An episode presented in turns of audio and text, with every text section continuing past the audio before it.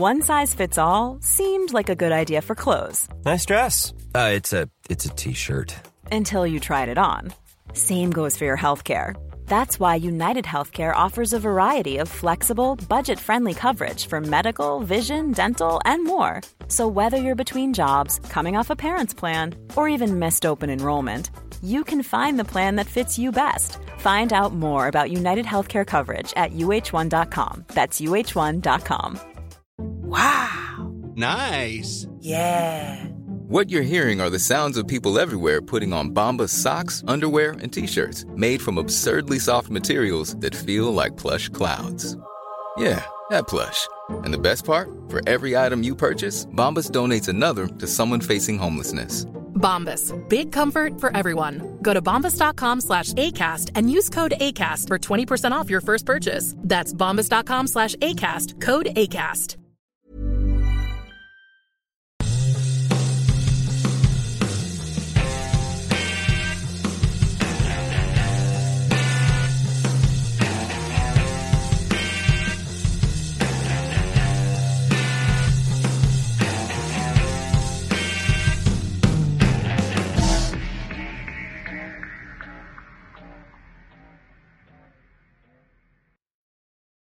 Ja, schönen guten Abend. Jetzt auch im Bild. Ähm, angeblich hat man uns schon eine ganze Zeit gehört. Wir haben jetzt, glaube ich, keine großen Geheimnisse ausgeplaudert. Herzlich willkommen zum neuen Stammtisch. Ähm, Ronnie O'Sullivan ist wieder aus Berlin ins, äh, ich sage immer Breisgau, stimmt gar nicht, ne? Ich sage es einfach in die Schweiz zurückgekehrt. Tim, bist du wieder gut angekommen? Alles gut bei dir? Tim? Hallo, Tim? Man hört dich nicht, Timmy. Dann beantworte doch du mal die Frage, Nils. ja, also Timmy, Timmy O'Sullivan, der Billardgott aus, aus, äh, aus dem Alpenland, ist wieder heil anscheinend äh, bei sich zu Hause angekommen. Äh, er war eine Woche bei, ich sage jetzt einfach mal mir, Berlin gehört mir nämlich theoretisch, äh, eine Woche bei mir in Berlin und äh, der ein oder andere Abend wurde das ein oder andere Kaltgetränk äh, verhaftet. Und ja, war eine, war eine schöne Woche. Ähm, wie wir schon, wir hatten ja das Foto gepostet von Christian, mir, Niklas und Tim. Ähm, ist immer wieder schön zu sehen, was aus der Gruppe hier alles entstanden ist. Und wirklich gute Freundschaften. Christian, liebe Grüße an Christian, ist ja dann noch runtergekommen aus Dresden. Das war auch eine zwei Stunden Fahrt pro Weg. Ähm, ja, schön. Ich glaube, man kann mich jetzt wieder hören, oder? Ja. Jetzt kann man. Coole Sache, genau. Ich bin, ich bin ja. ziemlich eingerostet, was man vielleicht noch gemerkt hat, deshalb hat man uns am Anfang schon gehört.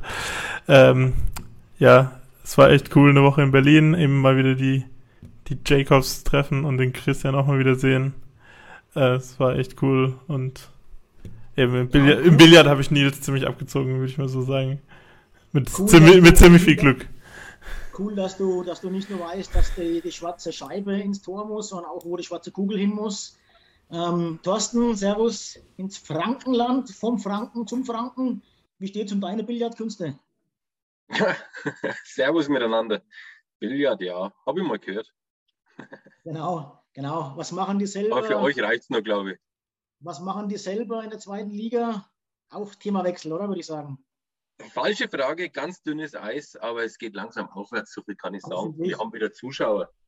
Zu wünschen, zu wünschen wäre es euch, genau. Jo, äh, Truppe, zweimal Lumpis, zweimal Franken. Hoffen wir, dass wir einen schönen Abend verbringen. Sind wir uns eigentlich ziemlich sicher.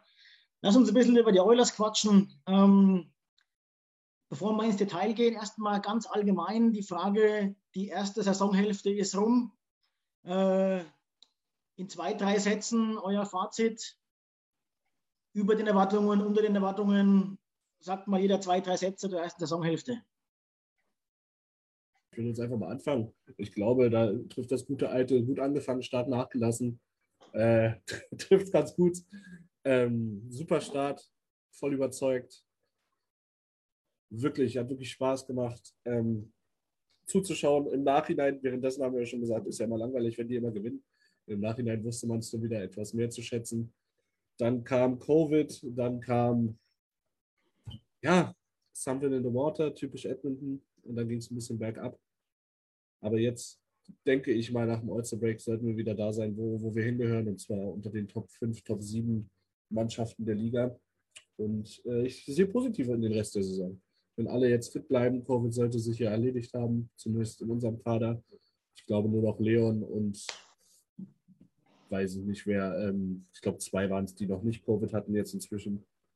Ähm, und wenn dann alle fit bleiben und Holloway vielleicht noch einen Call-Up kriegt, irgendwann down the stretch, dann mal schauen, was geht.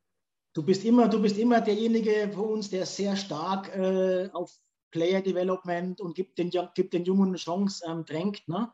Ja. Ich habe die Befürchtung, dass das irgendwann untergehen muss, wenn du ein wirklicher Contender sein willst. Aber klar, Holloway ist, ist, ist der Nächste jetzt, der kommt, ist es klar. Da, da würde ich sogar widersprechen, weil eigentlich man zum Beispiel an den Penguins gesehen hat, dass genau das das war, was sie dann am Ende wirklich zum Contender gemacht hat, weil halt Spieler immer wieder weggehen werden, weil du halt nicht alles sein kannst und dann musst du halt die, den Jungen die Chancen geben. Und Jake Ginzel, der kommt ja auch nicht irgendwo her. So, den haben das sie, den haben sie dann reingeschmissen und der hat dann funktioniert und das muss man halt irgendwann auch machen, um, um die Lücken in deinem Kader zu füllen, weil du halt, es kann sein, dass wir im Sommer Yamamoto nicht wieder sein können und dann muss jemand seinen Platz einnehmen. Das ist genau, richtig. Das ist der Punkt, Tim. Das muss funktionieren, ne, wenn du den reinschmeißt. Ja, ja. Das ist, das ist bei den Oilers, glaube ich, so der Problempunkt. Da sind wir, glaube ich, auch wieder beim Björn sein Punkt. Da kommt dann auch der Trainer wieder ins Spiel. Ja, der muss halt dann auch die, die Möglichkeiten, die Situationen schaffen, dass sich dann ein Junger dementsprechend bewähren kann, dass er den Rückhalt hat. Und das, glaube ich, ist eher das Problem. Nicht einmal, nicht, nicht einmal das, dass wir, dass wir nichts haben von unten raus aus der Pipe. Äh, da haben wir mehrere, aber die müssen auch die Chance und vor allem auch die, die Möglichkeit auf ein paar Spiele hinweg sehen, kriegen, dass sie sich beweisen können. Und da sehe ich bei uns ein wenig den Knackpunkt. Das ist richtig, ja. Aber ich, ich bin zum Beispiel, ich weiß nicht, ob ich da jetzt dann eben anders denke wie der Tim. Ich glaube, dass der Holloway eine mega Karriere bei uns hinlegt. Wenn sich jetzt aber morgen einer verletzt, würde ich Griffith hochholen. Ähm, und würde dem Jungen noch ein paar Spiele da unten geben, weil er eben erst drei Profispiele gemacht hat. Ne? Ähm, das ist, da denke da denk ich so ein bisschen das, was Holland, jetzt sage ich sogar schon selber, in Detroit immer gemacht hat. äh, ja, also ich würde es nicht drei Jahre da unten lassen, um Gottes Willen, aber ich würde ihn jetzt noch nicht hochziehen. Ich würde ihn vielleicht ein paar Spiele vor den Playoffs mal hochziehen. Aber wenn jetzt morgen was ist, würde ich erstmal einen Griffith hochziehen. Aber ist meine persönliche Meinung. Ne? Ja. Für mich ist es halt Best Man Up. Ganz einfach. Ja. Aber so sollte man froh sein, dass der Junge da unten äh, einen sehr guten Profi-Einstand gegeben hat. Ne? Was hat er jetzt? Vier Spiele, drei Punkte oder sowas, gell? Ich glaube, inzwischen müssten es fünf sein. Ein Tor, drei Assists, glaube ich. Also fünf, ja, oder vier fünf, oder fünf, fünf, drei. Äh, fünf Spiele, vier, vier Punkte. Ja. Ich glaube, die haben auch eine 4-1-Bilanz in den Spielen geholt, ne? haben nur eins verloren. Ja, generell in den letzten äh, 17 Spielen stehen die Condors 12-1-4.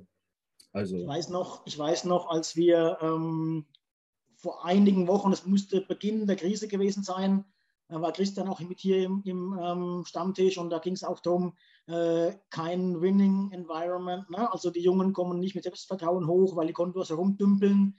Das hat sich auch ganz schön geändert. Ne? Ja, also da hat wirklich, also viele, viele reden halt davon, dass, dass dort auch ähm, halt wirklich von der Headcoach-Position gegen gearbeitet wurde, gegen die Krise. Und gerade als der, der Sitz freier wurde oben, sage ich mal, haben die Condors einfach angefangen zu marschieren. Auch, auch die hatten Covid-Probleme. Auch die hatten gerade auch im, im Coaching-Staff und auch im Betreuer-Staff echt viel, viele Ausfälle. Und also ja, das ist ja krass, weil die mussten ja, die mussten ja die ganze Defense hoch zu uns tun und trotzdem ja. haben sie in der Phase das Gewinnen angefangen. Ne? Ja. ja. Das ist wirklich, also gut ab vor, vor Woodcraft und Co. Absolut. Das scheint wirklich ein sehr guter Mann zu sein. Und ähm, also jetzt äh, kommen wir zwar ein bisschen vom Hundertsten ins Tausendste Grad, aber ich glaube auch unsere Prospects ähm, sind jetzt gerade in der Offense nicht die allerflashigsten, die jetzt in ähm, Detroit gerade spielen. Oh, komm, kriegst du gerade die Erleuchtung oder? Nee, ich habe ich hab nur, hab nur kurz was anderes aufgemacht. Ah, okay. Um euch mit, mit, mit frisch gebackenen Stats zu versorgen. Da ist jetzt aus, da ist jetzt außer Holloway und ähm, Lavoie kommt so langsam in der Offense jetzt nicht so die jungen Prospects, die gerade in Bakersfield spielen. Die spielen halt noch im College oder in den Juniors. Mhm. Ähm, aber dafür ist momentan auch die Defense. Er spielt weiterhin mit sieben, mit sieben Defense ähm, die meisten Spiele. Da brennt halt auch weniger an. Ne? Das ist eine coole, manche coole Truppe da unten. Ja, also gerade gerade die Defense dort unten ist halt unglaublich sizey, also unglaublich groß, unglaublich schwer und auch unglaublich gute Schlittschuhläufer dabei, wie zum Beispiel in Lindenway, in den Sauberg, äh, auch Kesselring äh, hat sich dahingehend verbessert. Also ich sehe leider zu wenig, aber es soll, es soll sich ganz gut, soll ganz gut ausgehen, was die unten machen. Ja. Ähm, gehen wir kurz weiter in den Dingen. Ähm, Tim, dein, dein äh, Eingangsfrage, dein Statement zur ersten Saisonhälfte? Äh, den Erwartungen nicht entsprechend. Den Erwart die Erwartungen, die die Oilers an sich selber haben, konnten die Oilers nicht erfüllen. Das ist richtig. Sehe ich ganz, sieht wahrscheinlich jeder so, denke ich. Ne? Ich glaube nicht, dass es irgendeinen in der Franchise und auch außerhalb der Franchise gibt, der das nicht so unterschreibt. Ähm, Thorsten, irgendwas hinzuzufügen? Naja, ich denke, ich denke letztendlich schon leicht unter den Erwartungen, aber, aber auch nicht so krass. Das Blöde ist halt, äh, weiß ich, so, so in 50-50 aufteilt, wie der Nils schon gesagt hat. Die erste Hälfte, der Anfang war zu gut, finde ich. Also finde ich nicht, der war super. Also es gefällt mir natürlich äh, persönlich, aber ich glaube, das, das hat der ganzen Entwicklung nicht sonderlich gut getan. Und als dann die erste Verunsicherung, die ersten Niederlagen am Stück dann kamen, dann hat man sich in so, so einen Strudel äh, reingerissen, ja. hat nicht recht die Lösung gefunden, aber letzt, letztendlich jetzt in der Summe der Spiele, glaube ich, sind wir da, was wir leisten können. Äh, auf jeden Fall, wir können mehr, aber ich glaube jetzt auch nicht so viel, dass wir sagen, wir sind jetzt schon unter den besten fünf oder sieben der Liga. Da sehe ich uns noch nicht. Nee, das sehe, ich, das sehe ich uns auch nicht, aber ich bin in den Formulierungen trotzdem, glaube ich, positiver als ihr beiden und er beim Nils. Mein, mein Statement ist, ähm, dass die Oilers, wenn sie fit sind, wenn es quasi kein Corona gibt, zu den Top 10 Teams gehören. Weil sie haben eben außerhalb dieser Krise, ich will das nicht nur auf Covid schieben, um Gottes Willen, das haben wir in den letzten Wochen lang und breit diskutiert, dass da mehr dahinter steckt, aber doch zu einem großen Prozentsatz war es einfach Covid. Ähm, haben die Oilers jetzt wieder eine 5-1-Bilanz, vorher hatten sie eine 9-1-Bilanz.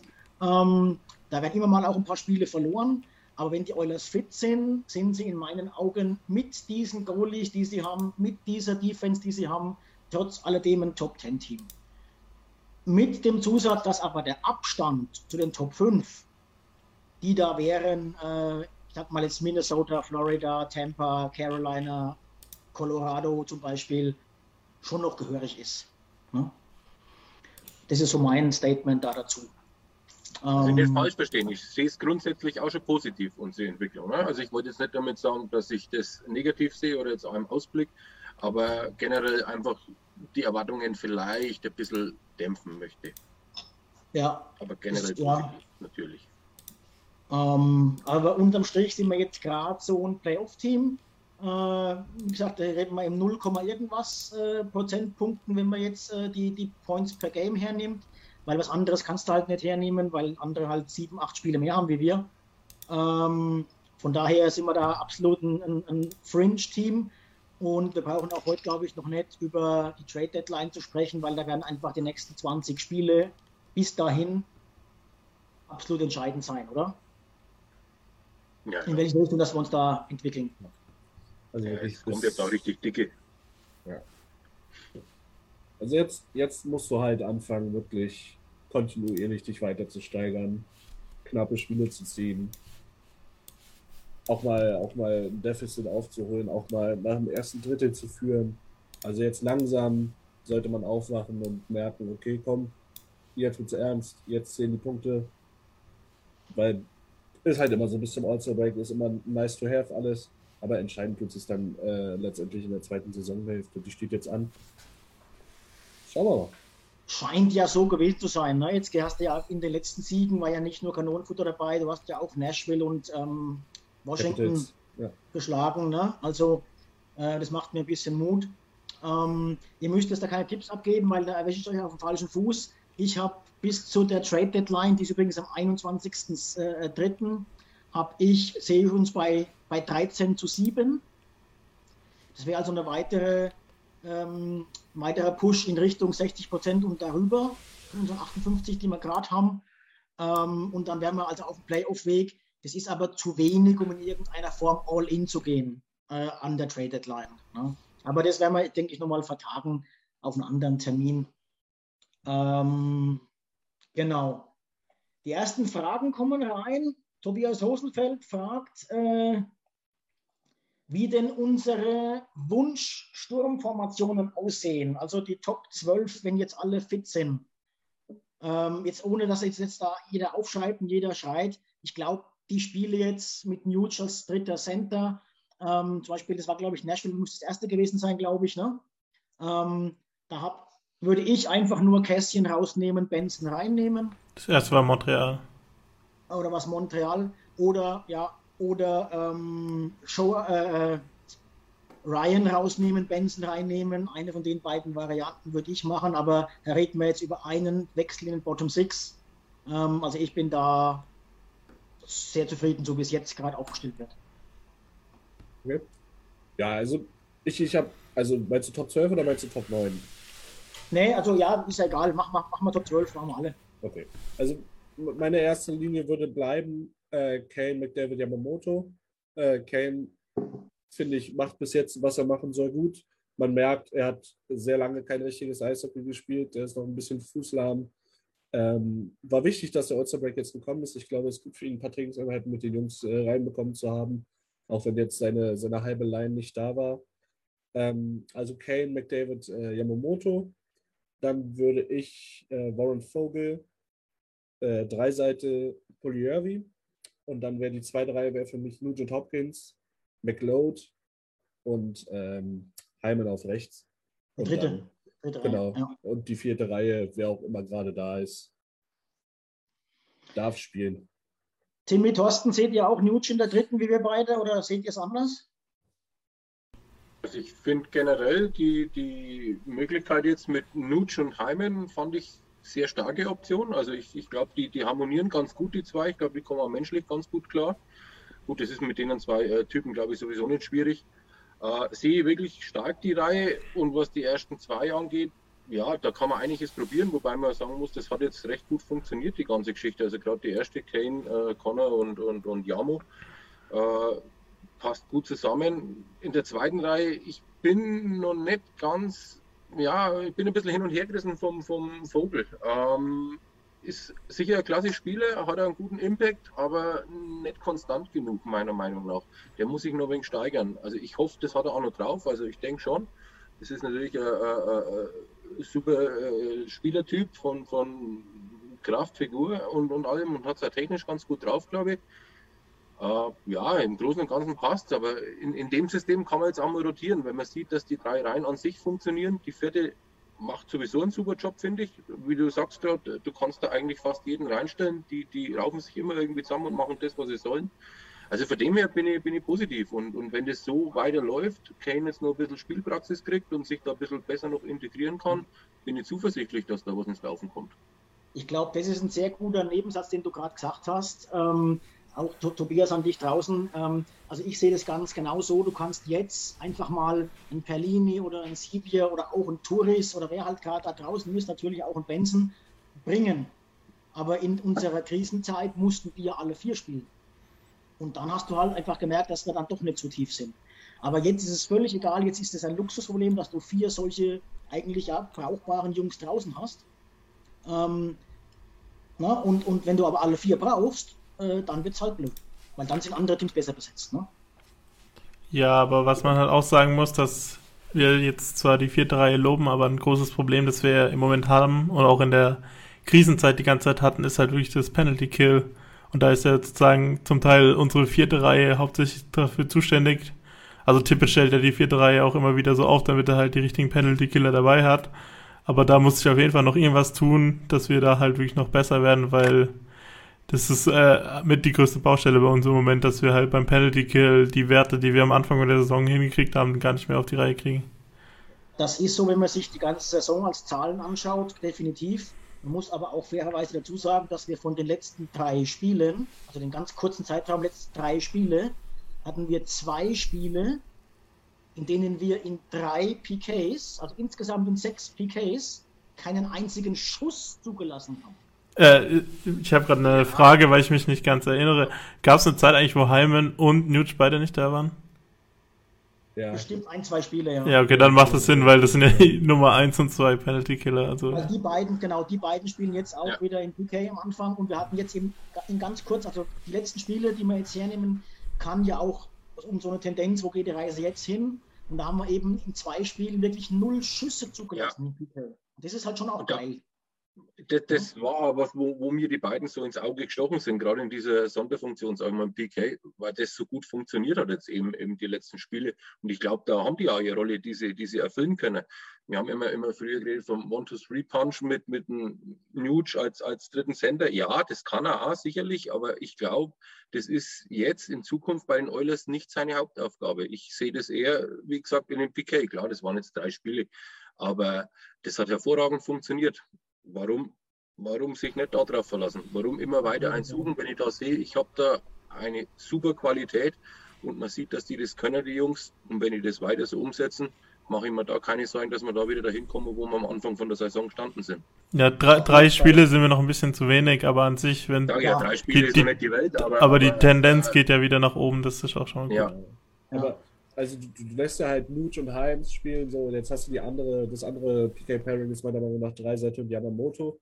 Das ist natürlich auch nicht optimal in drei Seite, dass du, dass du den auch noch im, äh, PK spielen lassen musst. Und da ja. finde ich halt, da habe ich auch bis heute nicht verstanden, warum man sich von Juja Kara getrennt hat. Also, ich fand, es war ein super Penalty-Killer, war relativ auch okay im Face-of-Circle. Und ich, ich glaube einfach, dass alles, was Ryan macht, hätte Kara auch machen können, plus halt ein guter PK-Spieler. Aber das ist jetzt dann. Ja, vielleicht, aber vielleicht entwickelt sich auch eine Cloud noch.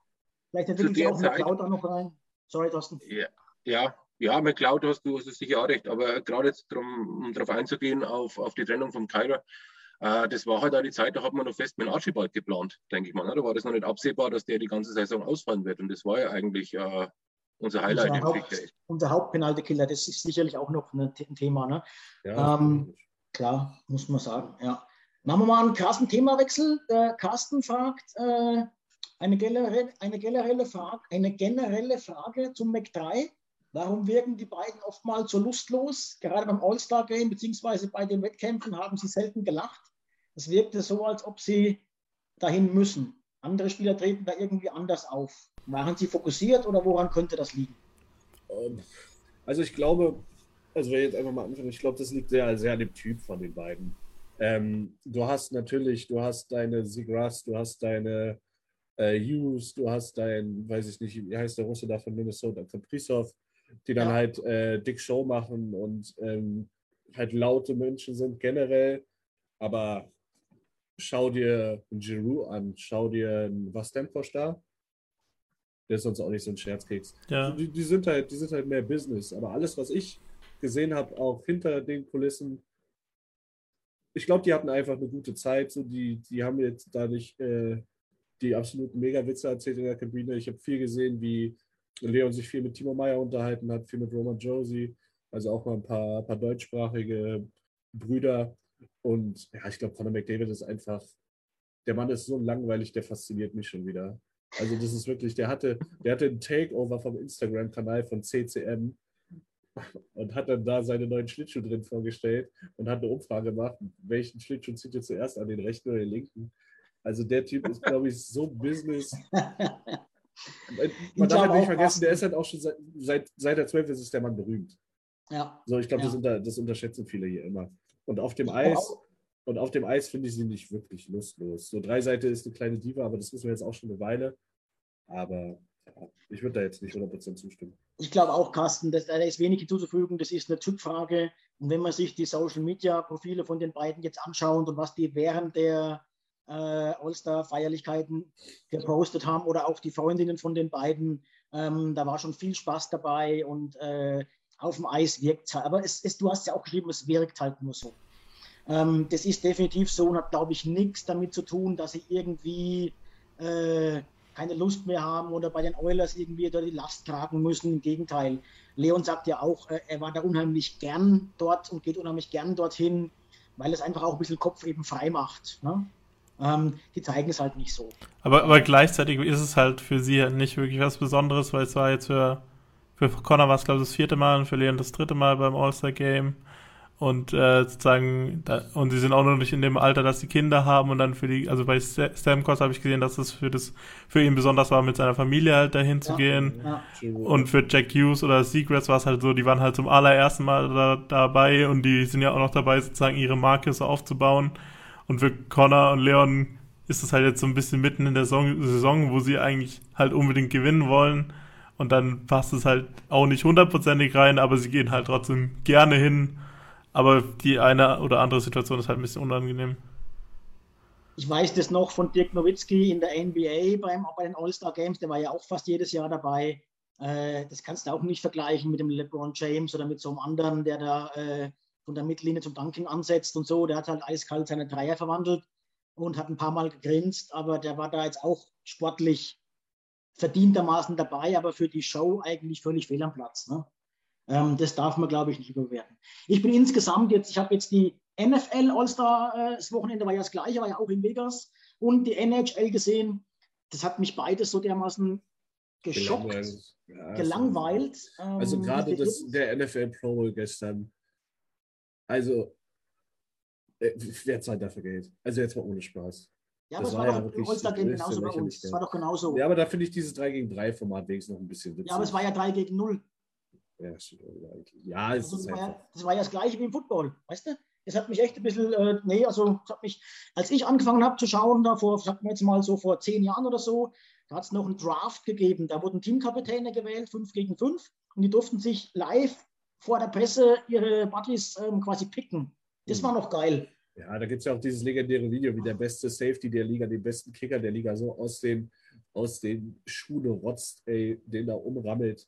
So, ich ich meine jetzt, ich mein jetzt Eishockey. Ich meine, das Eishockey ja, war das auch so, zum Draft. Ne? Ja, also du, die, die, die Jungs sind jetzt halt auch mehr Profi geworden. Ne? Und es geht um Insurance und es geht gerade das All-Star-Game, der Pro Bowl, da sage ich noch, ey, ihr habt den ganzen Sommer euch zu beruhigen, jetzt macht mal was. All-Star-Game ist halt mitten in der Saison. So, wann war das All-Star-Game? Sonntag, wir spielen morgen gegen Vegas oder übermorgen, besser gesagt. Ja, genau. Ähm, ja, gerade dieses Jahr, die, die haben nicht mal 20 Prozent gegeben. Ist ja auch völlig verständlich.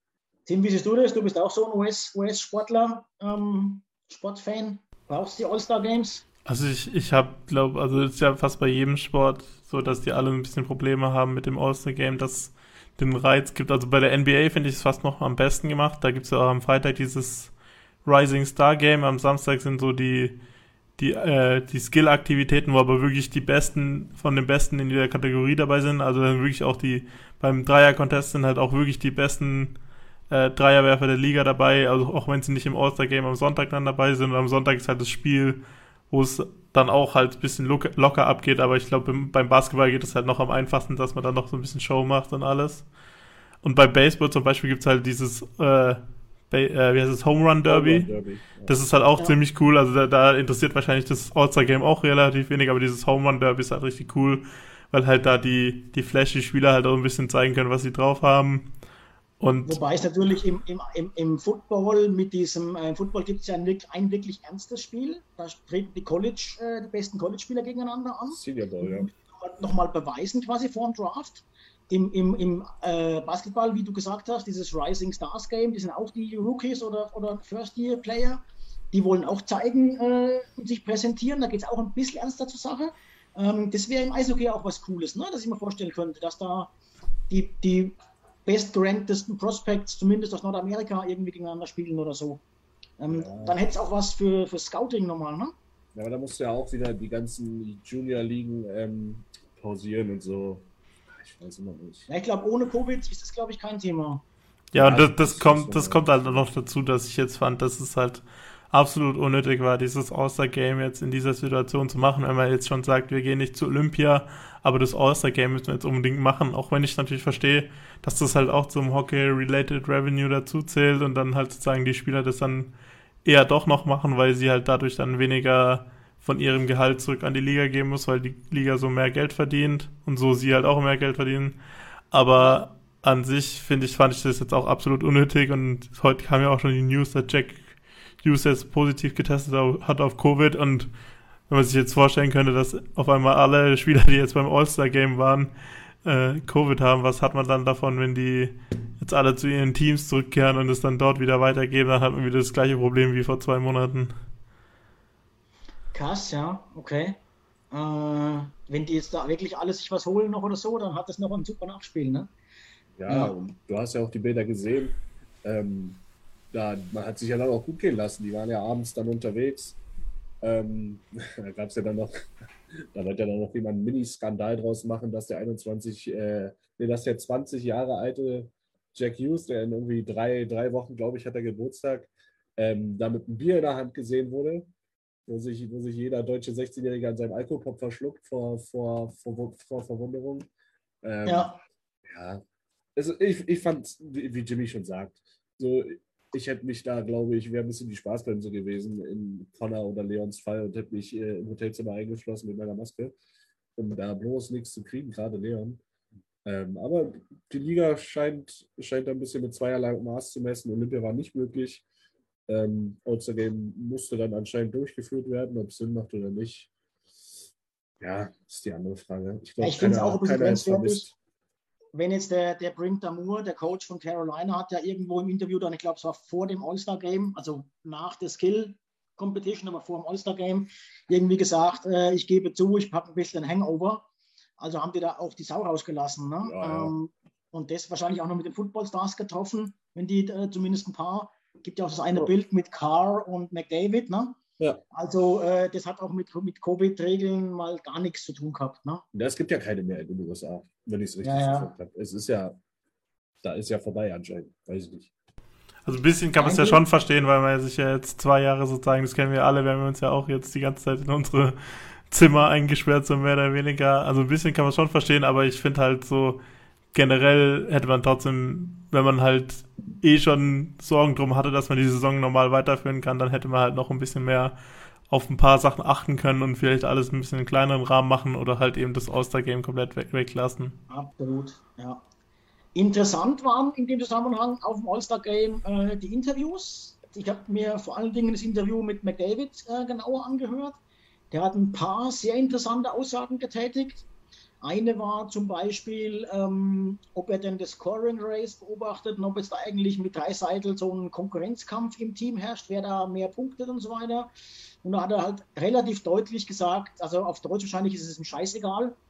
Also das Wort Shit ist nicht gefallen, aber er hat es ziemlich deutlich gesagt, dass ihm das echt wurscht ist und er will Spiele gewinnen. Ähm, da kam auch keine Nachfrage, das war also mit aller Deutlichkeit.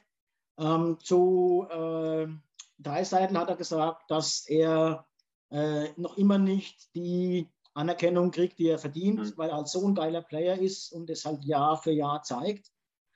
Und auf die Frage, wer denn im Team so ein bisschen der unsung Hero ist, der, der auch zu wenig Anerkennung kriegt, obwohl er eigentlich äh, vernünftig performt, hat er für mich völlig überraschend äh, Miko Koskinen gesagt.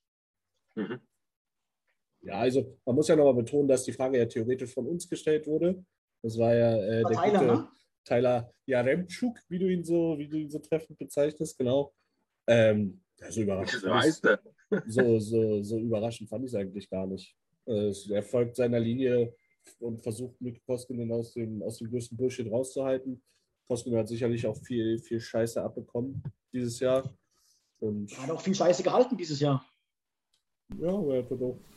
wie, du, wie, du, schon sagst, er hat schon, er hat schon viel Scheiße gehalten. Ähm, ja, also ich, ich, ich werde nicht zum Postgeld-Hasser daraus. Nein, um Gottes Willen, das war nicht, das ist nicht die, die Geschichte, aber. Er, er hat es ja auch gut begründet, in dem Sinn, dass halt Koskinen ganz oft sozusagen der Scapegoat war, wenn äh, wenn er, wenn die Mannschaft halt scheiße gespielt hat und nicht unbedingt er und halt eben in den Spielen, wo er da mal einen Fehler gemacht hat, immer der, der Erste war, der angeschrien wurde. Also er, und er war halt wirklich jetzt äh, gezwungenermaßen auch wieder der Nummer 1 Goalie und das, so hat er es ja auch begründet, warum er sozusagen ein bisschen der Unsung Hero ist. Mit seinen letzten Leistungen kann man das auch ein bisschen begründen, aber es zeigt auch so ein bisschen, dass nicht alles optimal ist und gleichzeitig zeigt es halt trotzdem, dass er, wenn er von Conor McDavid gelobt wird, dann hat er im Lockerroom bei den Oilers sicher noch ein ziemlich gutes Ansehen und auch viel Vertrauen von der Mannschaft. So ist es, ja. Absolut. Muss er haben, weil es wird sich jetzt auch nicht mehr ändern, die Saison. Also es gibt nur eine Richtung und die heißt vorwärts. Und da muss ich den, den Mann unterstützen und kann nicht ständig vor jeder Seite an irgendeinem Stuhlbein sägen. Wir haben den Nico und ja, er hat seine Schwächen, aber er hat uns auch schon das ein oder andere Mal einen Arsch gerettet. Und ja, Arschbacken zusammenzwicken und durch. Es wird nicht anders werden, die Saison. Ja, anders wie Jack Eichel ist er auch nicht der, der GM von seinem Team, deshalb kann er halt auch nicht bestimmen, wer, wer schlussendlich im Tor dann steht. Also, ja. Ja, aber allzu viele Möglichkeiten haben wir ja nicht. Zumindest, zumindest bleibt es mal bis zur Trade Deadline ähm, so. Ne? Ich bin immer noch der Meinung, habe das letztes Mal ja ausführlich begründet, ich bin immer noch der Meinung, wenn sich die Chance ergibt, und es ist eigentlich völlig egal, ob man bis dahin äh, Playoff-Kandidat ist oder vielleicht auch völlig ausfällt, wenn sich jetzt die Chance ergibt, sollte man jetzt einen Torwart mit Vertrag, also mit Term holen und dafür von mir aus auch einen Pick oder einen guten Spieler zu viel abgeben, wenn der Goalie gehaltsmäßig reinpasst, weil wir es uns im Sommer einfach in Free Agency definitiv nicht leisten können. Ja, äh, es gab jetzt vorhin auch wieder News, dass Skinner jetzt wieder zurück ist und Chris Russell auf die äh, Injured Reserve Liste geschickt wurde. Äh, nein, okay. Smith ist zurück, habe ich gesagt Skinner oder habe ich Smith gesagt? Smith, Smith, soll, ja, Smith Skinner sagt, aber Smith ist zurück. Ja, Smith ist zurück, genau. Aber eben Skinner ist nämlich der, der nächste Gedanke, da haben sich meine Gedanken wieder mal vermischt, wie so oft. Ähm, wir haben sozusagen, wir haben drei Torhüter, wir haben Koskin, Smith und Skinner. Aber das Problem ist, keiner davon ist ein 1A-Goalie, der wirklich eine richtige ja. Nummer 1 ist. Es sind halt alle irgendwie unter NHL-Durchschnitt, sage ich jetzt mal. Keiner, Smith an einem sehr guten Tag ist er wirklich gut, aber sonst halt auch nicht. Und es sind alle drei nicht die perfekte Lösung. Und jetzt muss halt Holland es irgendwie schaffen, dass wir halt wirklich jemanden im Tor haben, der wirklich eine Lösung ist. Absolut. Wir können es einfach nicht bezahlen. Ja, das, das Problem ist, dass äh, eben die, die Möglichkeiten so deswegen gering sind. Deswegen halt einen Mitvertrag, Tim. Deswegen halt so ein Swayman, der 57.000 kostet, mit Vertrag, ne? Zum Beispiel. Der kostet halt die Welt, aber... Was willst du denn geben? Ja, aber dann gebe ich halt für den einen First, First Round Pick mehr ab, wenn ich mal leisten kann. Also ich sage jetzt mal überspitzt gesagt, ne? Äh, es gibt Goalies, die haben einen Vertrag fürs nächste Jahr und die können wir uns leisten. Im Sommer kriegen wir keinen. Im Sommer unterschreibe ich da 1 zu 100 Prozent. No, Nochmal zum Kontext, also Jeremy Swayman ist, meint Björn, das ist der dritte Torhüter jetzt bei den Bruins. Der hat jetzt in der Zeit, äh, in der Tukarask äh, noch verletzt war oder noch nicht unterschrieben hatte, hat er ziemlich gute Leistungen für die Boston Bruins gezeigt und er hat letztes Jahr auch gut schon gespielt. Und er ist jetzt sozusagen. Die werden den nicht abgeben. Die werden den nicht abgeben. Ja, der ist jetzt wieder in der AHL, aber eigentlich ist es klar, dass er eigentlich ein Zukunftstorhüter für die Bruins ist, weil Rask ja auch nur noch für dieses ja, Jahr Vertrag hat. Deshalb, deshalb wird er auch einiges. Zurück, Wie bitte?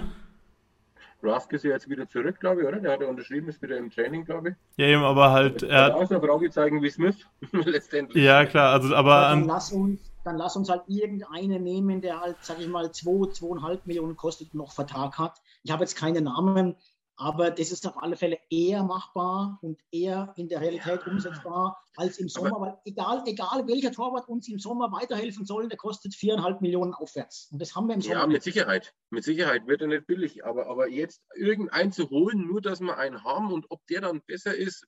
Nein, nein, das muss, das muss natürlich passen. Sag ja, das muss natürlich passen. Ja, aber das weiß der einmal erst danach.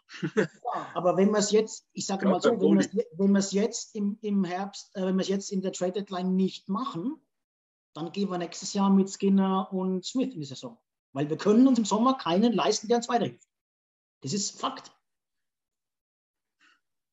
Von, ah, von der Cap-Situation her. Das will ich jetzt nicht so unterschreiben. Aber gut da kommt jetzt der Nils wieder ins Spiel. Da musst du deine Mannschaft so aufbauen, dass die so läuft mit dem Nachschub, den du von unten kriegst, dass du dir das leisten kannst, weil es die Schlüsselposition ist. Da musst du alles da drauf legen. Naja, also erstmal finde ich schon, dass, du, dass wir uns 4,5 Millionen im, oder 5 Millionen im Jahr für, für die Torhüter-Position leisten können, davon mal abgesehen. Wo kommt ähm, der Cap her? Der Koskinen zum Beispiel. Der geht, der ja, aber der, der, der, geht ja alles drauf dafür, dass, äh, dass wir Nerds für 9,5 Millionen unterschrieben haben. Genau. Okay. Naja, anders. Das ist, jetzt, das ist jetzt ein bisschen sehr weit weg, ähm, aber das war natürlich auch provokativ von mir, das ist klar, ja, dass das nicht eingemeißelt ist. Aber, wie gesagt, ähm, ich, ich kann mir nicht vorstellen, also es wird meiner Meinung nach nicht passieren, dass zu Trade Deadline neue Torhüter kommen. Ich kann es mir einfach nicht vorstellen. Glaube ich auch nicht. Und kann ich mir nicht vorstellen. Ich glaube auch, dass du dadurch, dass du halt äh, im Draft ja auch gepasst hast auf über einen Torhüter, dass da schon eine interne Lösung auch angestrebt wird, was zumindest die 1B-Position angeht. Klar. Und dass die, dass die 1A dann mit so einer Art Halak vielleicht im Sommer nachbesetzt wird. Aber wir werden uns, wir werden uns keinen Dreger, wir werden uns keinen Swayman Wir werden nicht rausgehen zum Trade Deadline und einen First Round Pick irgendwo hinschicken für, für einen Torhüter. Das wird nicht Nein, passieren. also wenn das, wenn das ein Torhüter ist, den, den, wir uns, den, den wir uns vorstellen können, dann würde ich es halt machen. Ähm, ja klar, wenn sich die Chance auftut, da, da, da bin ich schon bei dir. Einschlägt. Ob der einschlägt, wissen wir beim, beim Sommer Free Agent natürlich genauso wenig. Ähm, nee, aber da muss ja da erstmal einer tradable sein, ne? dass, du, dass du das machen kannst. Das ist ja. Ist hat, ja, man, hat man letzte Woche ja schon das Thema, wie gesagt, äh, ja. das wollen wir gar nicht weiter auskochen. Ich glaube, ich halt einfach, ich habe sehr Gefallen an der Lösung gefunden. Habe ich letzte Woche schon gesagt, jetzt für in günstigen Mitvertrag, um dafür ähm, äh, ähm, ähm, ähm, Trade-Kapital rauszuwerfen, als im Sommer Geld rauszuwerfen. Aber gut. Mhm. Der Hans-Georg hat gefragt, heute Nachmittag schon, äh, der Tim hat schon, äh, der, der, Nils hat schon beantwortet, wie sehen wir ähm, Evander Kane bis jetzt? Ergänzungen, Thorsten, Tim? Er, macht, er macht seinen also Job. Ich muss ja zugeben, ja, genau, Tim. Der macht seinen Job. Also ich war ja einer von, von der Fraktion, die überhaupt nicht begeistert waren über den Evander Kane an sich als Person, als Mensch. Aber letztendlich spielen wir in der NHL und da werden eben andere Maßstäbe angesetzt. Da geht es um den Erfolg. Und wenn er dem Erfolg der Mannschaft dient, was er momentan tut, und für mich sogar überraschend gut nach seiner ja doch längeren Pause, die er eigentlich mehr oder weniger gehabt hat, finde ich das gut, wenn die Mannschaft das akzeptiert, wie es ja auch Conor McDavid äh, jetzt schon mehrmals betont hat, dass sie ja auch mit einbezogen worden sind in die, in die Entscheidung anscheinend und das abgewägt haben sehr wohl und es jetzt sportlich funktioniert, was es anscheinend tut, dann kann ich mich da durchaus damit anfreunden und hoffe, dass es sich genauso prächtig weiterentwickelt, wie es jetzt die ersten drei Spiele den Anschein macht und dass uns der dann tatsächlich wirklich weiterbringt. Das ist dann vielleicht endlich die Person oder die Position, wo man den Cassian lange Zeit gesehen hat. Ein bisschen der Bad Guy, aber der halt auch noch recht gut Eishockey spielen kann. Und ja, ich denke mittlerweile, es war ein richtiger Zug. Also Tim hat es, glaube ich, in den kürzesten möglichsten Satz am besten formuliert. Ne? Er macht seinen Job. Thorsten, da ist wenig, auch bei dir jetzt in den Ausführungen wenig hinzuzufügen. Ich habe mich da auch vom totalen Hardliner dagegen mittlerweile anfreunden können. Ich hätte es immer noch nicht gemacht. Aber jetzt hat er natürlich sportlich eben äh, jetzt allein in, in, in drei Spielen zwei Tore gemacht. Und auch die Art und Weise hat uns einfach gefehlt. Mal so ein, so ein Abfälscher, ne? Ähm, einmal mhm. nah vom Tor, einmal relativ weit weg. Der spielt neben McDavid. Du siehst noch den Ross, der ist noch nicht ganz fit. Neben McDavid musst du aber auch nicht mega flashy glänzen. Du musst ihm den Puck geben und musst, musst vor dem Tor für Unruhe sorgen. Und äh, das kann er, glaube ich, ziemlich gut. Und auch die Situation, Nils, oder als Ergänzung von dir noch, ähm, als er nach dem äh, harten, aber doch fairen Check gegen McDavid hat ja Yamamoto die Strafe gekriegt, ne, wegen Crosscheck, aber Kane war der, der nochmal richtig hingegangen ist danach. Ne? Ja, der hat ihm, hat ihm kurz bei den Rücken massiert, dem Kollegen aus, aus Washington. Ähm, ja, also er, er macht alles, was ich, was ich erwartet habe von ihm. Ähm, man sieht, der Footspeed ist noch ein bisschen nicht auf der Höhe, aber ich bin so bei 30, 35 Punkte bis Saisonende. Ja, das wäre natürlich richtig cool. Das, das alles für 2 Millionen. Ja, ja. Eben, das, war, das war ja von Anfang an eigentlich gar kein Thema. Das sportlich ist die Entscheidung ja ganz klar und auf Papier halt auch. Und du kriegst einen 6 Millionen äh, im Jahr Winger für den Preis von 2. Wer würde es nicht machen, gerade bei den Oilers eben, die diese Depth-Probleme halt schon immer hatten. Und jemand hat es auch richtig gut gesagt. Ich weiß nicht, ob das hier war oder irgendwo anders.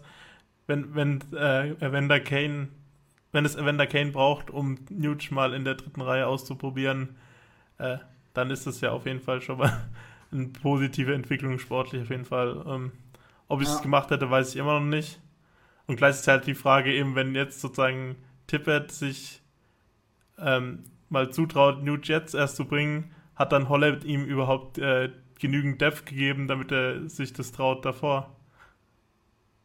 Na gut, die, äh, du, wir wissen ja, dass du dich jetzt so ein bisschen auf Holland einschießt, so langsam aber sicher.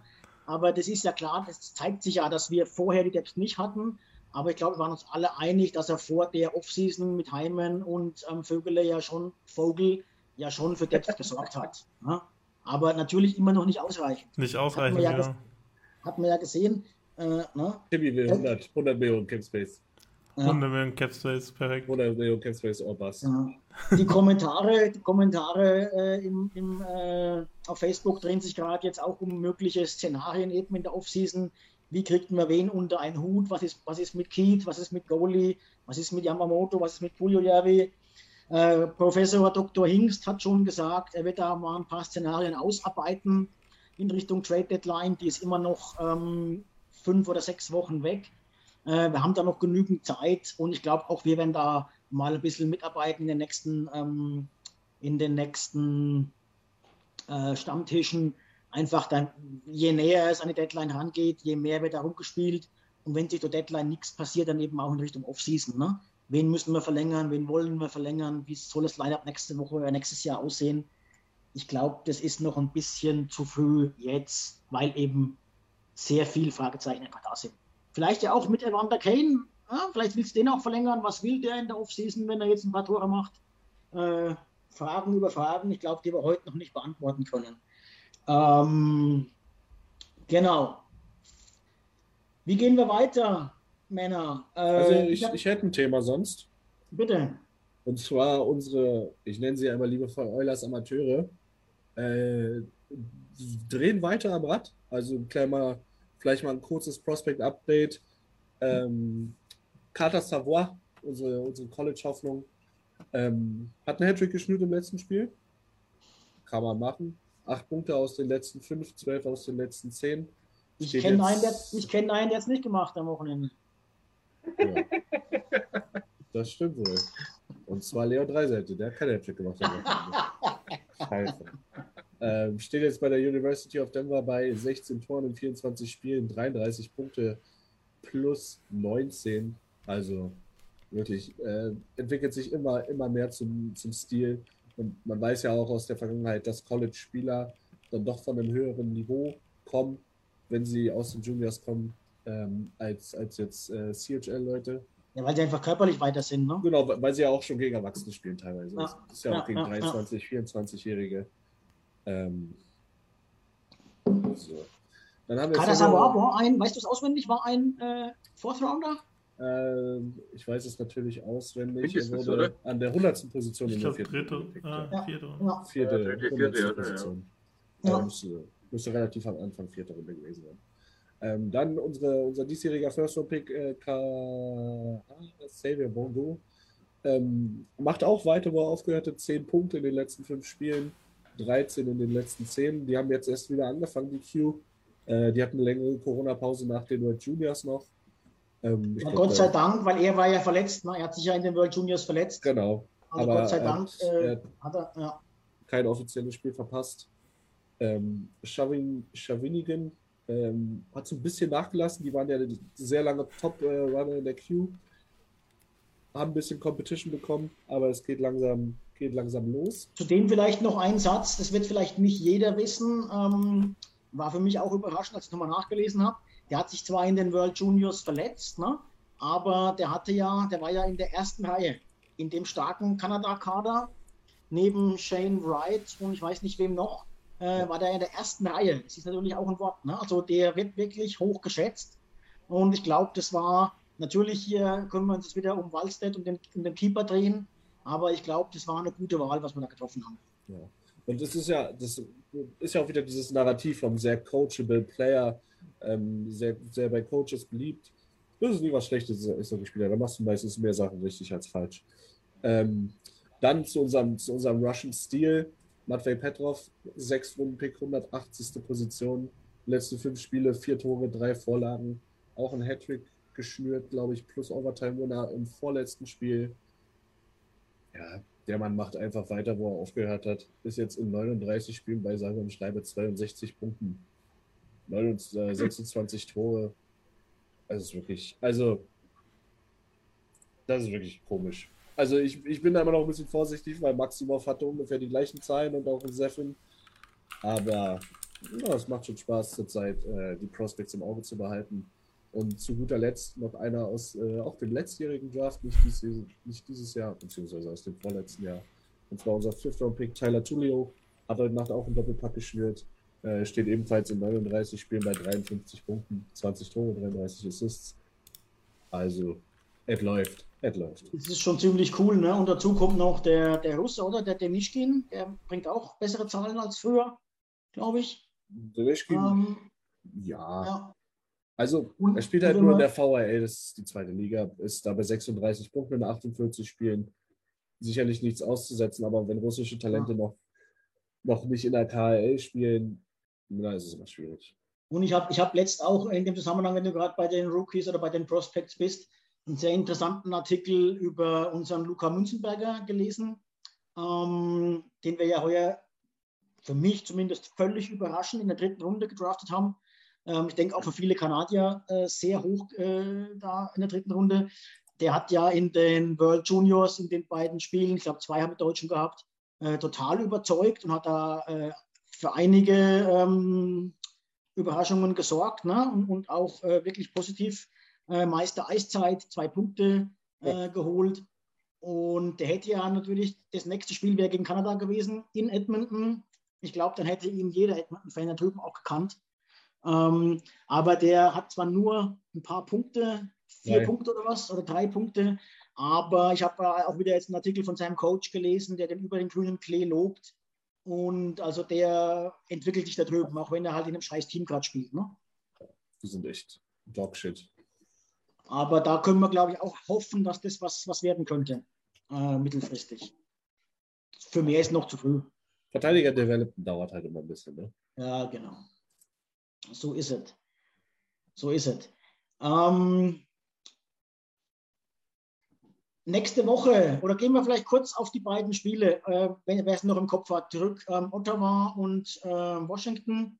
Wir haben, wir haben drei Punkte geholt. Wir haben gegen Ottawa, äh, danke Tim Stutzle, äh, einen Punkt liegen lassen.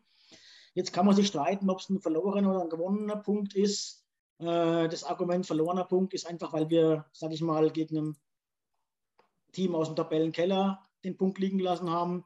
Gewonnener Punkt ist, weil wir in den Wochen und Monaten davor genau in solchen Spielen nie einen Punkt geholt haben. Jetzt haben wir das erste Mal wieder einen geholt. Ähm, könnte man auch Pfeil nach oben sehen. Ähm, dafür dann gegen Washington gewonnen äh, in Regulation. Alles im Lot, oder? Aus den beiden Spielen. Man kann, man kann zufrieden sein mit der Ausbeute. Es wird halt jetzt eine, eine interessante Woche mit Vegas, äh, Chicago und aha, Vegas, Chicago und Minnesota. Nee, Vegas, Chicago und die Islanders. Ah, die Islanders. Islanders. Also so fünf bis sechs Punkte wären schon wichtig, ähm, um einen guten Ton zu setzen, going forward. Also um gut in die Richtung zu kommen, die man jetzt auch will. Wäre eine wichtige Woche.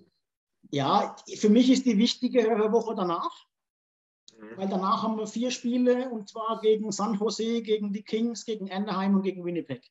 Das sind drei direkte Konkurrenten und ein machbares Winnipeg-Team.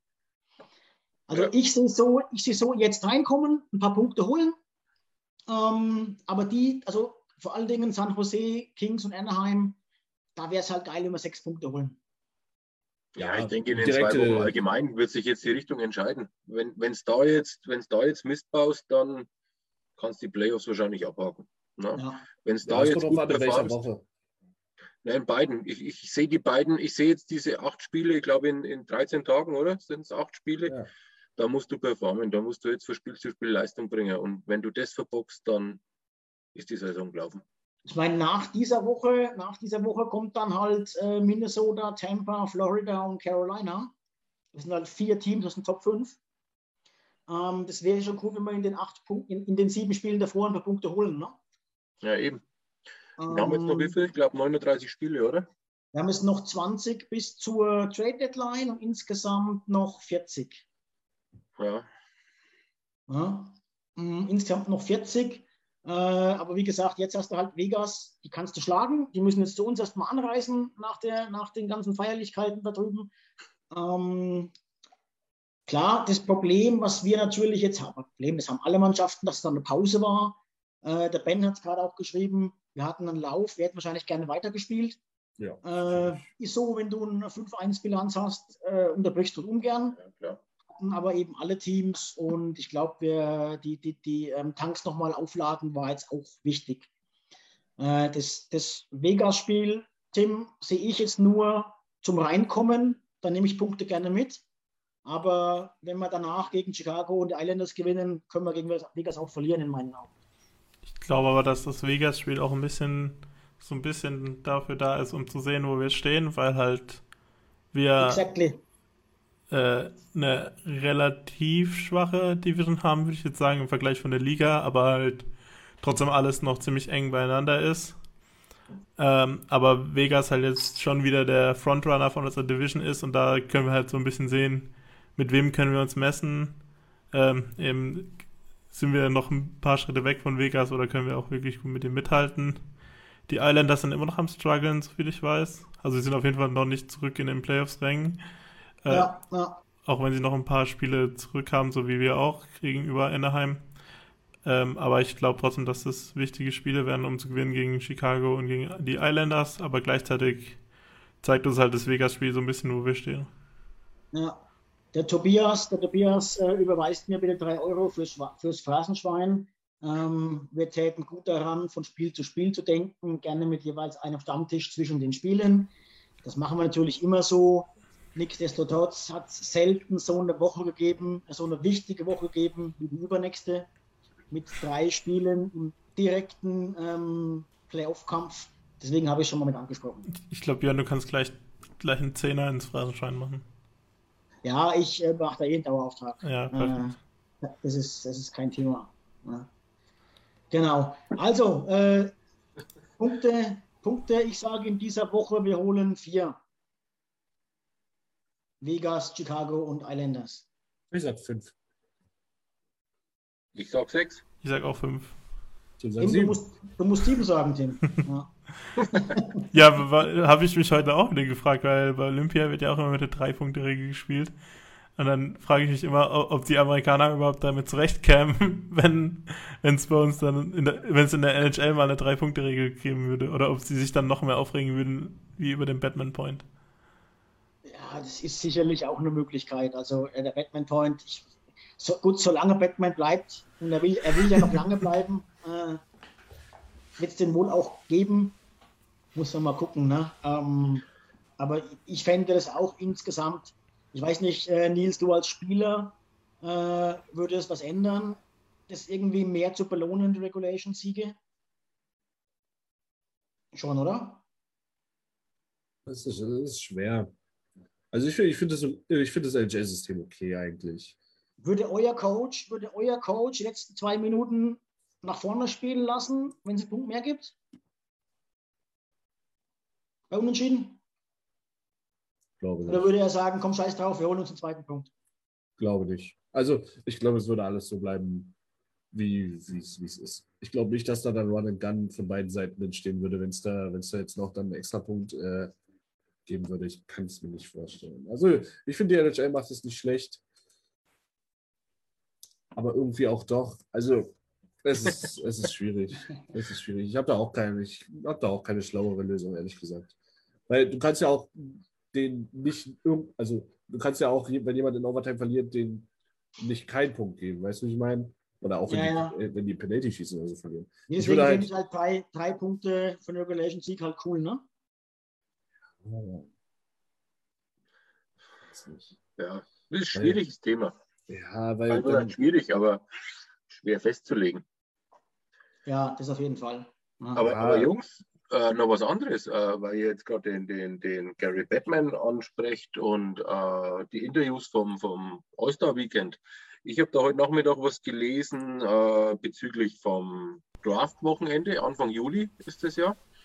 Ja. Und aber dann schon darüber hinaus, also speziell vom, vom Batman angesprochen, die Spiele gerade in Kanada bei den sieben Mannschaften. Die diskutieren ja jetzt schon, äh, was mit Covid passiert und wenn das so bleibt oder, oder nicht absehbar ist. Äh, Austragungsort vom Draft ist ja, glaube ich, Quebec, oder? Montreal.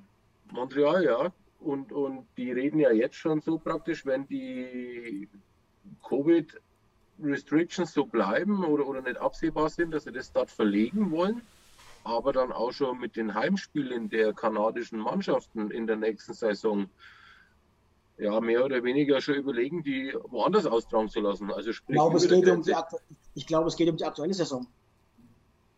Ja, meinst du wirklich? Ja. So Also ich ich bin heute nur kurz drüber geflogen über die, die, dieses Interview da und, und Alle für die, die es nicht wissen, um was es geht, Batman hat zum einen gesagt, dass der Draft-Standort, also wo der Draft stattfindet und wo die Spieler hin eingeladen werden, verlegt werden muss. Ich glaube, das ist scheißegal, ob das in Ottawa oder in München stattfindet oder in Montreal oder sonst irgendwo. Ähm, das wäre, glaube ich, das geringste Problem. Ähm, aber es haben wohl kanadische Teams ähm, Anträge gestellt, ihre Heimspiele in den USA ähm, oder auf an, nicht in, ihrem, in ihrer gewohnten Stätte ähm, abhalten zu dürfen, weil sie einfach äh, Restriktionen haben, Covid-mäßig mit null Zuschauern oder mit 50 Prozent und da einfach brutalen Einnahmenschwund haben gegenüber anderen Teams. Ähm, habt ihr irgendwas gehört, Tim oder Niklas, äh, Twitter-mäßig? Sind die Oilers da auch mit dabei? Haben die vielleicht Anträge für Bakersfield gestellt oder so oder keine Ahnung? Also ich, ich glaube, dass die Oilers sogar am fast am Oilers und Flames wahrscheinlich mit am wenigsten betroffen sind, weil halt in Alberta die Regierung halt schon eher ein bisschen mehr dahinter ist, aufzumachen, statt äh, weiter die Kapazitäten besch- beschränken. Also ich glaube, da gibt es bald auch wieder volle Kapazitäten, wenn ich es richtig. Ja, weil sie Trudeau eins ausrichten wollen. Äh, aber ich glaube, hauptsächlich geht es um Montreal, weil Quebec äh, ziemlich strenge Begrenzungen hat. Also ich glaube, die haben ab nächste Woche haben die erst wieder überhaupt 500 Zuschauer. Und dann geht es halt noch um äh, Toronto. 500 Zuschauer. 500, ja, die 500, haben, ja. die haben letztes Mal gar keine gehabt und jetzt, Ja. wo wir gegen sie gespielt haben, haben sie gar keine gehabt und jetzt geht es langsam wieder Richtung 500 Zuschauer. Weißt du, hast du dann Family und Friends? Hast du, 500, ja. hast Und du Fa Family, Family und Friends und drei Sponsoren? ja, Oder und dann werden halt Wahnsinn. ein paar Dauerkarteninhaber noch ein paar verlost. Das war bei uns früher auch so in Basel. Ähm, und dann äh, Toronto jetzt, glaube ich, noch, weil Ontario auch noch, ah, dann, dann wahrscheinlich, ist Ottawa auch noch in Ontario? Ich glaube, dann Ottawa wahrscheinlich auch noch, aber hauptsächlich Toronto, weil die halt, die machen halt eigentlich eine, Million mindestens pro Spiel und die zählt halt im Moment alles weg, weil die halt irgendwie bei 25% sind, glaube ich. Mhm. Oder die machen wahrscheinlich mehr wie eine Million pro Spiel. Aber auf jeden Fall, äh, also um die zwei Mannschaften geht es, glaube ich, hauptsächlich und vielleicht noch um die Canucks, aber ich glaube, bei denen macht es auch wieder ein bisschen eher auf. Also es geht hauptsächlich um Montreal und Toronto, zwei der größten Märkte halt in der NHL. Und da fällt halt so viel weg, wenn die halt so viele Spiele haben, wo sie keine Zuschauer haben. Und als Beispiel gibt es halt zum Beispiel die Toronto Blue Jays, das Baseballteam aus Toronto. Der, der gehört auch der gleichen Firma sozusagen Anteile wie an den Maple Leafs. Die haben, ich glaube, über die Hälfte ihrer Heimspiele letztes Jahr in Buffalo gemacht, weil dort sozusagen auf der anderen Seite von der Grenze gar nicht weit weg, aber da Ja. sind halt die Regularien komplett anders und konnten sie Okay. mit voller Kapazität spielen. Quatsch. Interessant, also das bleibt eine spannende Frage auf jeden Fall. Ne? Also ja, eben, und äh, eben das ist genau das, was ich vorhin auch erwähnt habe beim All-Star-Game, dass halt das Problem ist, wenn die Vereine nicht viel einnehmen, dann müssen die Spieler sozusagen auch viel wieder an die Vereine zurückzahlen, weil halt das ist das Prinzip von Escrow, dass halt die Spieler und die Vereine sich 50% von den Hockey, Hockey-bezogenen Einnahmen teilen und dann sozusagen wird das halt von den 12,5 Millionen, die McDavid ähm, verdient, wird halt prozentual das abge abgezogen, was die Liga insgesamt weniger eingenommen hat, als diese 12,5 Millionen dann wert wären. Ich glaube, Also da die teilen sich praktisch die Einnahmen und die Verluste, so wie es du sagst. Ja, oder? genau. Nach dem Astro. Ja, ja. Also wenn sozusagen, wenn die Einnahmen super wären, dann würden sie so, wahrscheinlich sogar mehr kriegen als die, McDavid als die 12,5 Millionen, aber halt so, diese Verträge sind halt alles sozusagen prozentual an den Einnahmen von der Liga. Da können wir nur nochmal an den Artikel, der müsste auf unserer Homepage auch drauf sein, bin ich mir ziemlich sicher, ähm, von Frank, äh, Frank Becker erinnern. Der hat es mal schön äh, in einem schriftlichen Artikel äh, erklärt. Was es damit auf sich hat, ist jetzt gar nicht so einfach zu erklären, aber die Vereine kommen da unterm Strich wirklich in finanzielle äh, Bedrängnis und auch die Spieler sind da natürlich dann äh, daran interessiert, ne, dass die Vereine mehr Einnahmen haben. Ähm, genau. Vielleicht in dem Zusammenhang, das passt jetzt auch ganz gut, politische Krawalle gibt es nicht nur in Deutschland und äh, wann und hier Spaziergänge. Die haben ähm, heute schon wieder meinen Bus aufgehalten. Ich habe mich letzte Spaziergänge durch. Berlin und durch Bautzen und durch viele, viele äh, Städte in Deutschland. Wie ist das eigentlich in Ähm, Bayern? Äh, gibt es das tatsächlich auch? Äh, Ja.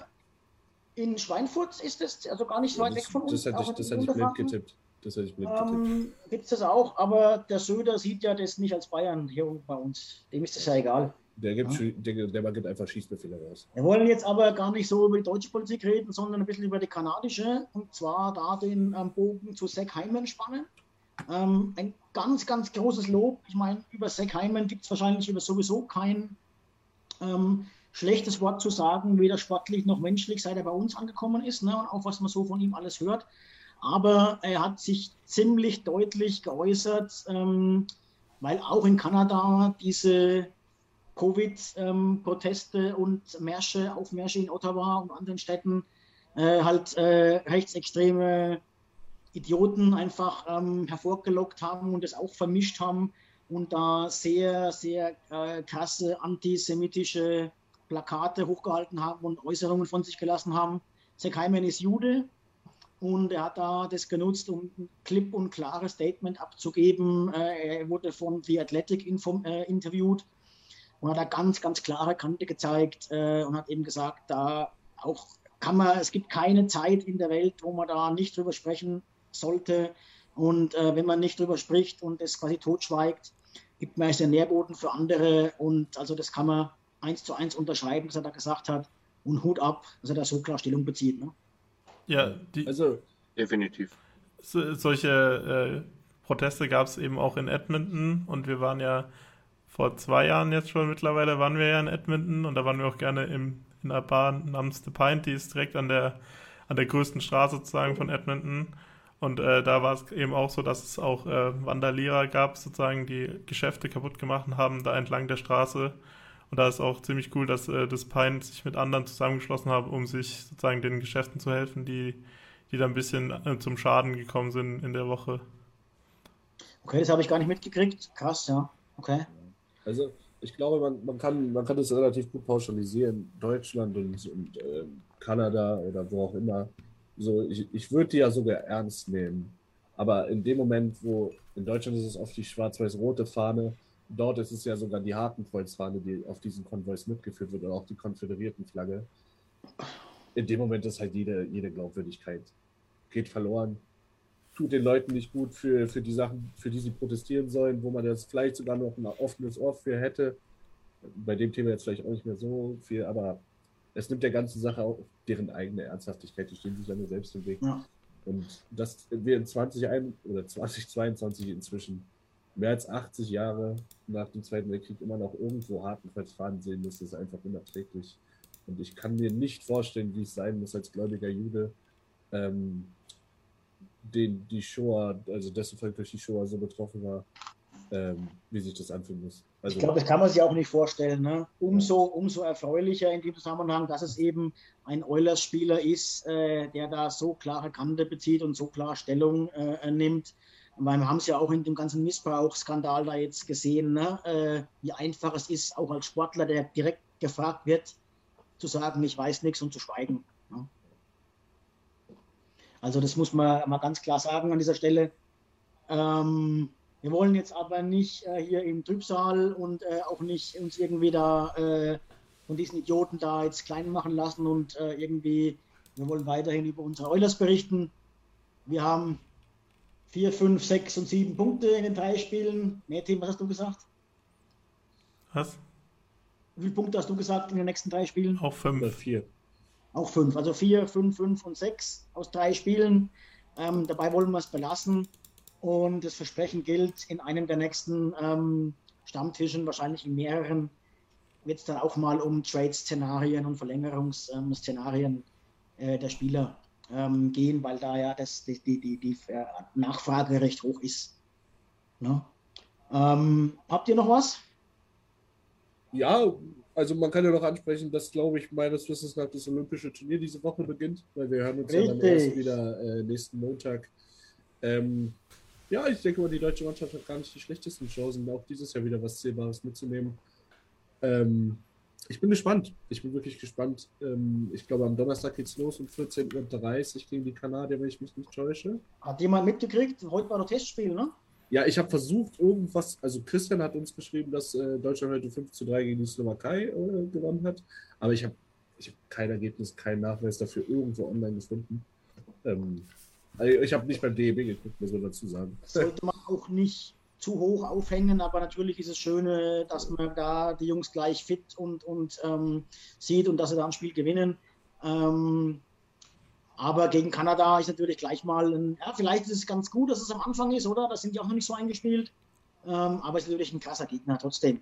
Ja. Ja. Also ich bin einfach nur froh, dass ich, dass ich dieser leichte Schock, den wir ja alle hatten, als es hieß, äh, es gibt Corona im deutschen Team, ähm, dass sich das nicht ausgebreitet hat. Äh, Absolut. Ja. Dass Absolut. man da glimpflich davon gekommen ist. Also gehen wir das, das auch noch aktuell. Durch. Thorsten? Ist jetzt aktuell, glaube ich, gar kein Spieler betroffen, ne? positiv. Ich glaube, es waren nur Kontaktpersonen, wenn überhaupt. Genau, und Holzer, ja. war, Holzer war der Letzte, der jetzt noch nachgereist ist oder, oder ins, mit, mit der Mannschaft zusammenkommen durfte. Kobi Holzer. Das war ja. ja, also ich glaube, die hatten wohl Kontakt zu dem, zu dem ähm, Kombinierer. Frenzel, ja, und, äh, Frenzel, und, äh, genau, Frenzel, der ist in Quarantäne, genau. Genau. Ja. Aber um, Tim, um, gewinnen, wir, gewinnen wir gegen Kanada, holen wir was. Äh, ich bin mir nicht sicher, also es gibt da wohl auch noch ein paar Unstimmigkeiten in dem Team. Es ist ja ein komplett zusammengewürfeltes Team. Es gibt ja den, den Nummer 1 Pick, Owen Power ist, glaube ich, dabei. Und auch der Goalie von den Buffalo Sabres ist Prospect, Devin Levy. Aber McTavish auch. McTavish auch, genau. Also ziemlich viele Draft-Picks und NHL-Prospects sind dabei, die halt alle keinen NHL-Vertrag haben. Genauso vielleicht ein Spieler, der noch interessant werden könnte für die Oilers. Aber jetzt habe ich was seinen Namen vergessen. Äh, der, der spielt bei den Marlies. Äh, also. Äh, oh, heiße Kombination. Tim, egal. Ah, Josh Hoseng, genau. Josh Hoseng, der, der hat so. nämlich so. nur einen AHL-Vertrag unterschrieben am Anfang der Saison und konnte deshalb noch mit zu Olympia gehen, aber er ist eben bereit, auch nach Olympia vielleicht einen NHL-Vertrag bei einem Team zu unterschreiben. Und da wäre vielleicht auch noch eine Option für die Oilers sozusagen. Nee, ist es nicht, weil das ist auch, das ist auch so ein Kabinencancer. Ja, das, das, das sagst du jetzt, ja.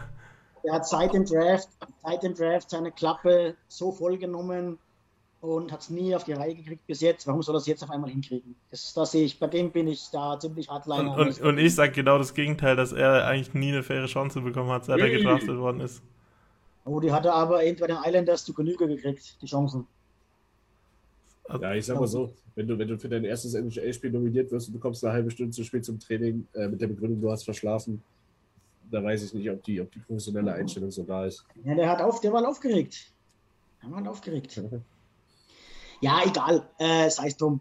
Ähm, aber wo hast du was mitgekriegt, Tim, mit Unstimmigkeiten, weil du gesagt hast, die haben Unstimmigkeiten im Team? Ja, eben äh, bei dem Testspiel war nämlich der Devin Levy, der Torwart zum Beispiel, also es ist eigentlich nominell der beste Torwart in dem Kader, aber der wurde sozusagen nicht mal nominiert für dieses Testspiel, also da ist irgendwie noch auch noch nicht alles wirklich äh, perfekt.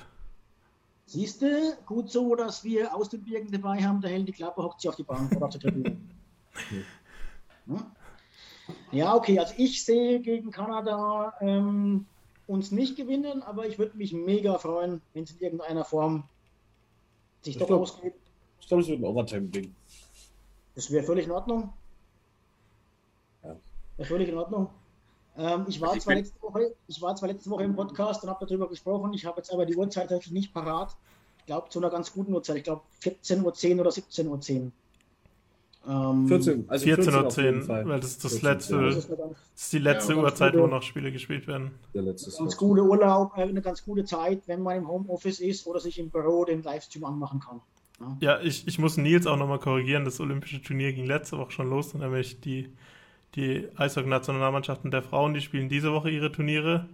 Ähm, da habe ich heute zum Beispiel auch äh, Schweiz gegen Finnland angeguckt und das hat man sich echt gut anschauen können. Und wer irgendwie morgen früh nicht gut schlafen kann, da spielt nämlich äh, um 5.10 Uhr spielt die USA gegen Kanada, die zwei Top-Teams gegeneinander. Weil die haben so ein komplett anderes Gruppensystem, wo erstmal alle guten und alle niedriger gesetzten Teams gegeneinander spielen wo sozusagen die guten Teams sich die Viertelfinalplatzierung erspielen und die, äh, also die, die Setzliste erspielen und die unteren Teams um die restlichen Plätze kämpfen und deshalb spielen sozusagen in der Gruppenphase jetzt USA gegen Kanada noch gegeneinander um den ersten Platz. Das wird auf jeden Fall interessant. Ist Deutschland nicht dabei, ist langweilig. Deutschland ist nicht dabei, die haben sich leider nicht qualifiziert. Ja, ja. Österreich. Obwohl die einen guten Trainer haben. Äh, Kühners ist ein guter. Ja, genau.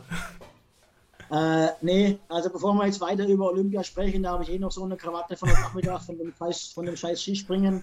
Die haben ja dermaßen einen Arsch offen, das ist ja unglaublich da. Äh, Wahnsinn. Sie haben, äh, Sie haben alles außer Schnee, oder? Haben wir, glaubt, das ist unglaublich. Haben wir, denke ich, alles Wichtige behandelt. Äh, ich denke, wir sehen uns alle morgen Nacht um 3 Uhr gegen äh, Vegas. Vegas. Ähm, genau, gleich ein äh, Back-to-Back-Game. Ähm, Tag drauf gegen Chicago, ich glaube um 2 Uhr dann. Ähm, ge genau. Und dann nochmal am von Freitag auf Samstag gegen die Islanders wieder um 3 Uhr. Alles drei Heimspiele. Unsere Tipps stehen. Ich werde noch ein paar äh, Wetten abgeben. Und dann sehen wir uns da, würde ich sagen. Männer, Dankeschön, schön war's. Eine Stunde 15, mal nicht so ausführlich und so mega lange wie sonst, aber ist auch nicht schlimm. Äh, gab es auch nicht die ganz großen Euler-Spiele zu analysieren.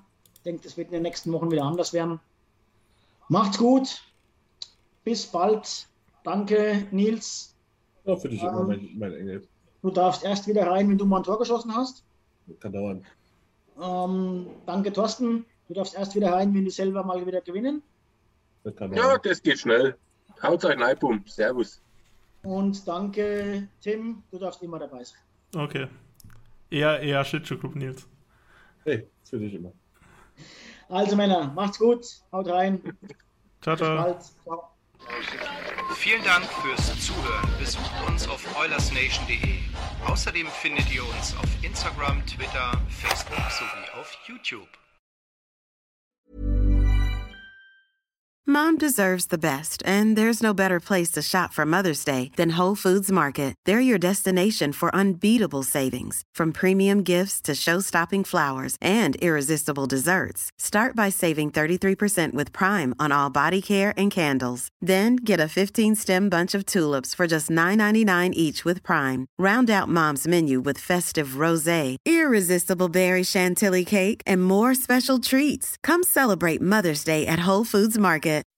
When you make decisions for your company, you look for the no-brainers. If you have a lot of mailing to do, stamps.com is the ultimate no-brainer. Use the stamps.com mobile app to mail everything you need to keep your business running with up to 89% off USPS and UPS. Make the same no-brainer decision as over 1 million other businesses with stamps.com. Use code PROGRAM for a special offer. That's stamps.com, code PROGRAM.